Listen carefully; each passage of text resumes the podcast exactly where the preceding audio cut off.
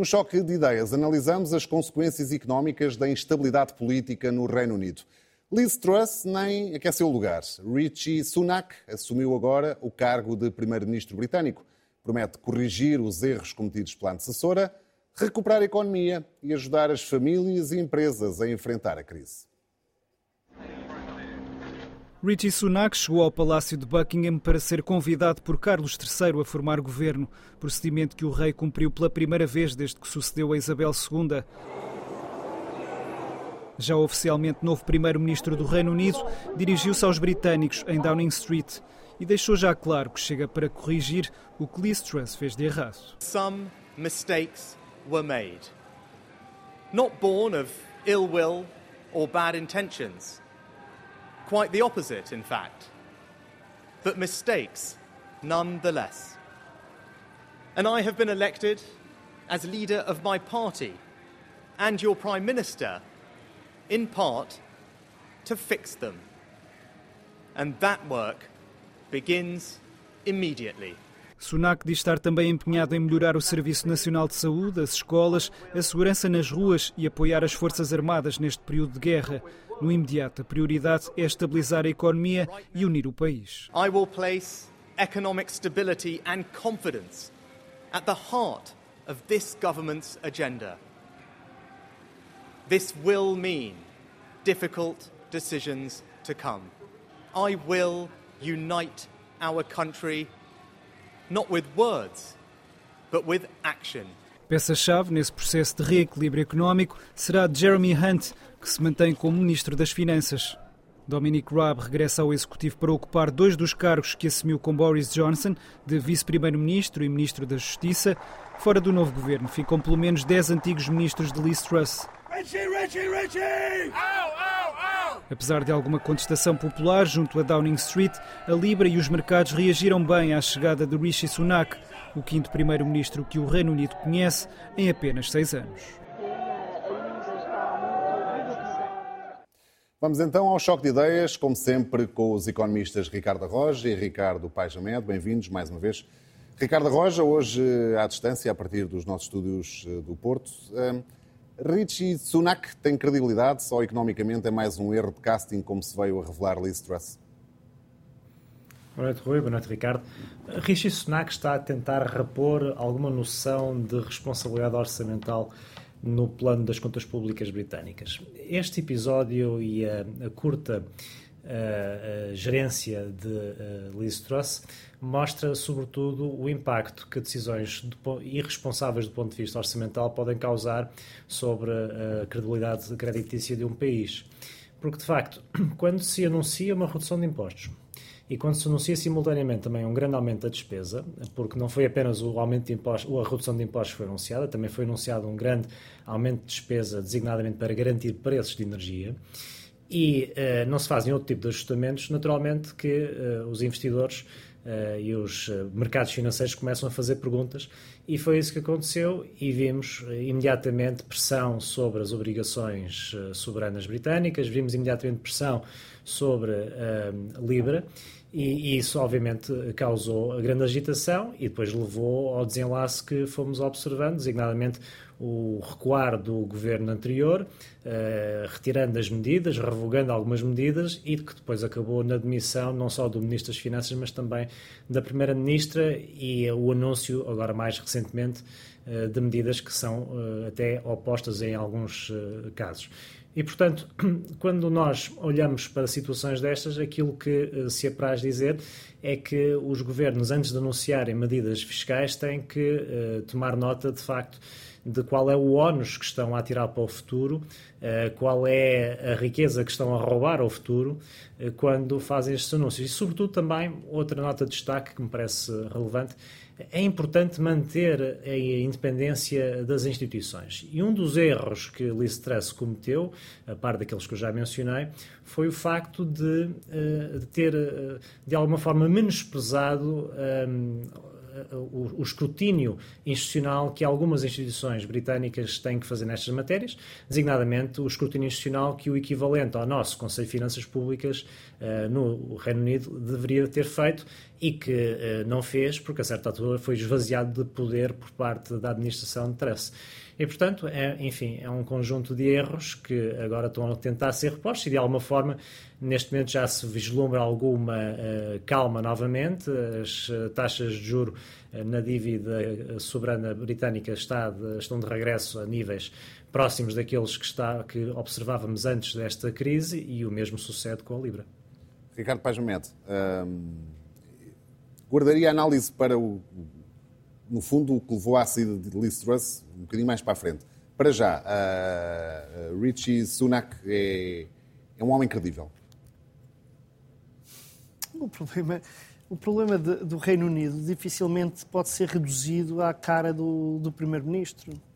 Um, aquilo que tem sido a instabilidade política no Reino Unido nos últimos anos não tem a ver especificamente com a, personalidade da A ou B. Quer dizer, o Reino Unido tem tido a evolução política que tem, tem tido a instabilidade política que tem, porque é um país que está numa situação extremamente difícil do ponto de vista estrutural. É um país que há muitos anos tem uh, taxas de crescimento de produtividade baixas, é um país que apostou tudo e mais alguma coisa uh, num, num, sistema financeiro que uh, teve muito pouco cuidado com aquilo que era a sua estrutura produtiva, aderiu de forma cega e hoje está a pagar as consequências dessa adesão de forma cega a uma lógica, seja dos governos conservadores ou, ou dos governos uh, trabalhistas uh, de Blair e, e, Gordon, a uma lógica de, de, abraçar a globalização, de abraçar a liberalização, de deixar destruir a sua base industrial de julgar que era capaz de, de, de, ter pujança económica com base na City, com base no centro financeiro, e hoje é um país que está a viver as contradições de, de, um país onde aumentaram brutalmente as desigualdades, onde a representatividade política hoje é muito difícil de conseguir, onde se extremam as posições políticas uh, por falta de resposta àquilo que são os desafios económicos e sociais do país, sob pressões enormes de independentismo, uma ameaça de independentismo na Irlanda, uma ameaça de independentismo na, na Escócia Portanto, estar, tudo, estar a tentar reduzir aquilo que é a instabilidade que a Inglaterra tem vindo a, a, a viver uh, nestes, uh, nestes dias ao que se passou com uma senhora que hoje se diz que é muito incompetente e que tinha um péssimo plano, mas quer dizer, por favor, vamos ler os jornais, é tão simples quanto isto. Eh, abram o Washington Post, Post abram o Wall Street Journal, abram os, eh, os principais jornais eh, conservadores britânicos há menos de um mês e veja-se o que se dizia sobre o programa económico do novo governo que teve duração de 45 dias. E não foi só antes, não foi só antes de ter dado para o torto. Eh, antes dar para o torto, havia uh, loas ao programa económico da, da senhora Truss, porque finalmente estávamos a voltar aos tempos do liberalismo a sério, aos tempos de Margaret Thatcher, com promessas de redução de impostos, com promessas de, uh, de, de, um, de um bónus fiscal brutal aos mais ricos, redução de impostos sobre as empresas, benefícios fiscais, desregulação do mercado de trabalho, desregulação da habitação, desregulação das, dos, das licenças ambientais isto eram loas que se teciam já depois de ter dado para o torto, isto é, quando são feitos os anúncios e há uma reação negativa por parte dos mercados financeiros. Eu hoje estive a ler um, um texto interessantíssimo de um, de um, senhor que se chama Michael Strain, que os, uh, aqueles com sensibilidades mais uh, liberais, liberais é uma, um mau uso, mas vamos ficar por aqui, uh, conhecem muito bem, porque é o economista responsável pelo centro de estudos de uma coisa que se chama American Enterprise Institute, que é um grande think tank destas ideias liberais, tipo thatcherianas, contra a, a, a posição do Estado, que escrevia no Washington Post em 9 de outubro, ou seja, já depois do, do, do, das reações negativas dos investidores financeiros ao programa económico, dizia o plano de Liz uh, causou furor, mas é sólido. E a crítica que fazia é: bom, isto causa uh, problemas orçamentais, mas na verdade a receita para o sucesso está lá toda. E na verdade, quer dizer, esta coisa do, de criticarmos a receita orçamental é esquecermos que o reinado de Reagan, o reinado de Margaret Thatcher, não foram marcados por grande estabilidade orçamental. O aumento da dívida pública em percentagem do PIB durante os anos 80 durante o reinado destas ideias neoliberais que, que a senhora Liz Truss defendia, foram, eh, foi maior, o aumento da dívida pública em porcentagem do PIB neste período foi o maior desde a Segunda Guerra Mundial. Isto também é fácil de explicar, porque quem é muito contra o Estado, quem é muito contra o Estado Social, tem um incentivo muito grande a aumentar muito a dívida pública ao ponto do Estado Social se tornar insustentável e, quando vier o próximo governo, tem de cortar no Estado Social. Portanto, o que Liz Truss fez não é diferente da estratégia que foi seguida por Reagan, por Thatcher e por muitos outros governos de orientação neoliberal em todo o mundo, que é, ao mesmo tempo que se reduz a capacidade financeira do Estado, uh, não se mexe nas, uh, imediatamente naquilo que são as despesas, aumenta-se as despesas noutras coisas, por exemplo, Reagan aumentou brutalmente as despesas militares, Thatcher também em parte, e, e, o resultado é a acumulação da dívida pública. Portanto, nem isso a senhora Liz Truss é assim tão diferente do que é a história. Claro, o momento atual é diferente. O momento atual é diferente porque não só há outra forma de olhar para as dívidas públicas, mas acima de tudo porque hoje os investidores financeiros estão muito nervosos sobre aquilo que é a sustentabilidade económica do Reino Unido tal como existe e prevêem a continuação da instabilidade política. Já, já analisaremos o futuro, Ricardo Roja. Em Portugal, o próprio Primeiro-Ministro chegou a apontar eh, eh, como mau exemplo Liz Truss para responder ao, ao, ao partido, à Iniciativa Liberal eh, no, no, no, Parlamento, dizendo como isto é um exemplo de que o liberalismo não, não funciona.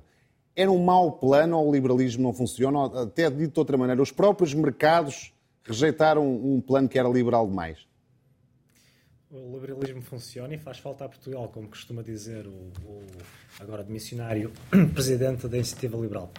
Bem, tirando essa a parte política, eu acho muito interessante que alguém qualifique o programa de Liz como liberal quando se trata de um programa de intervenção orçamental que, tendo uma componente de redução de impostos de 45 mil milhões de libras, tinha também uma componente de aumento da despesa de sensivelmente 100 a 150 mil milhões de libras. Portanto, eh, o aumento da despesa valia duas vezes mais, duas a três vezes mais eh, a redução de impostos que estava planeada.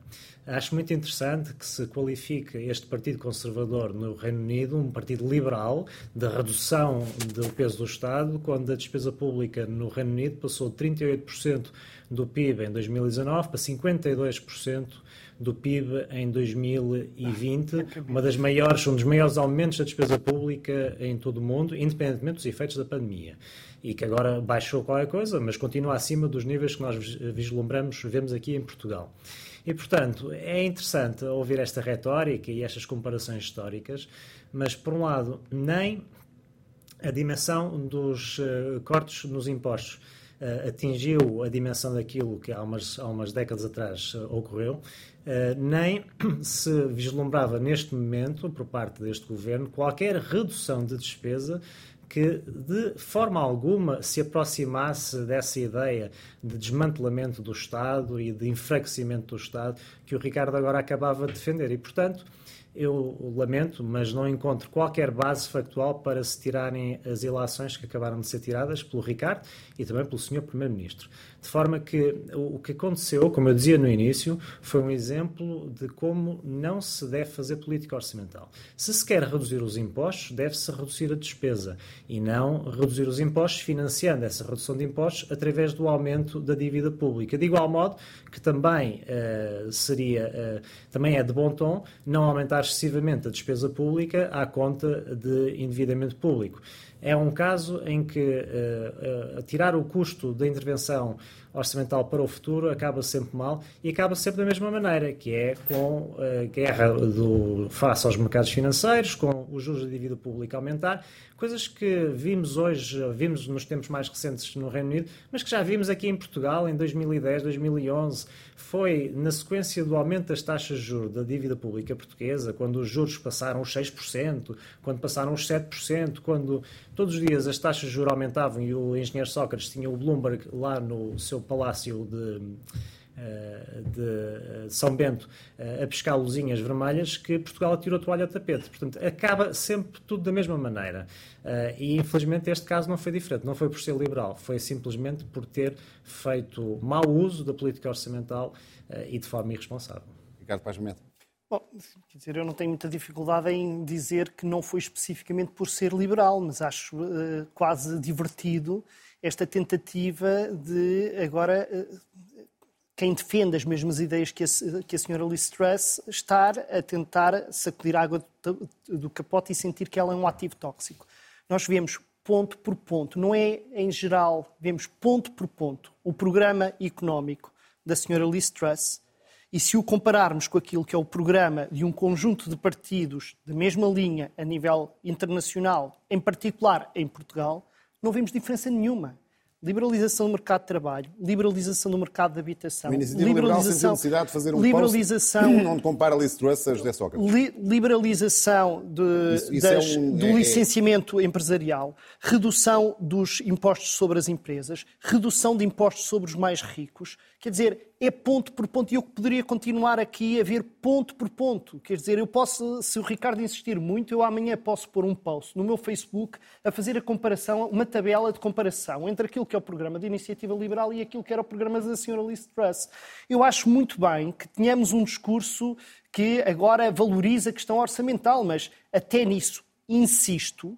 Quer dizer, a comparação com a despesa que a senhora Liz Truss previa para fazer face a uma crise de aumento de preços da energia em Inglaterra não tem nada a ver com aquilo que for o aumento das despesas militares, que não estavam a responder a nada, a nenhuma emergência nos anos 80, por parte daquilo que são o auge, que são a referência fundamental daquilo que são os partidos tipo iniciativa liberal a nível internacional. E, portanto, a ideia de que eh, o liberalismo, aquele que faz muita falta a Portugal, eh, esse liberalismo está associado não a uma grande disciplina orçamental. A disciplina orçamental dos anos 90 eh, não, foram os partidos liberais que a, que a impuseram. Estejamos nós de acordo ou não com ela, essa não é a questão. Portanto, eu acho muito bem que façamos todos esta reflexão sobre um, a forma incauta como se fazem determinadas políticas. Agora, há um conjunto de pressupostos que estão sempre presentes em determinados discursos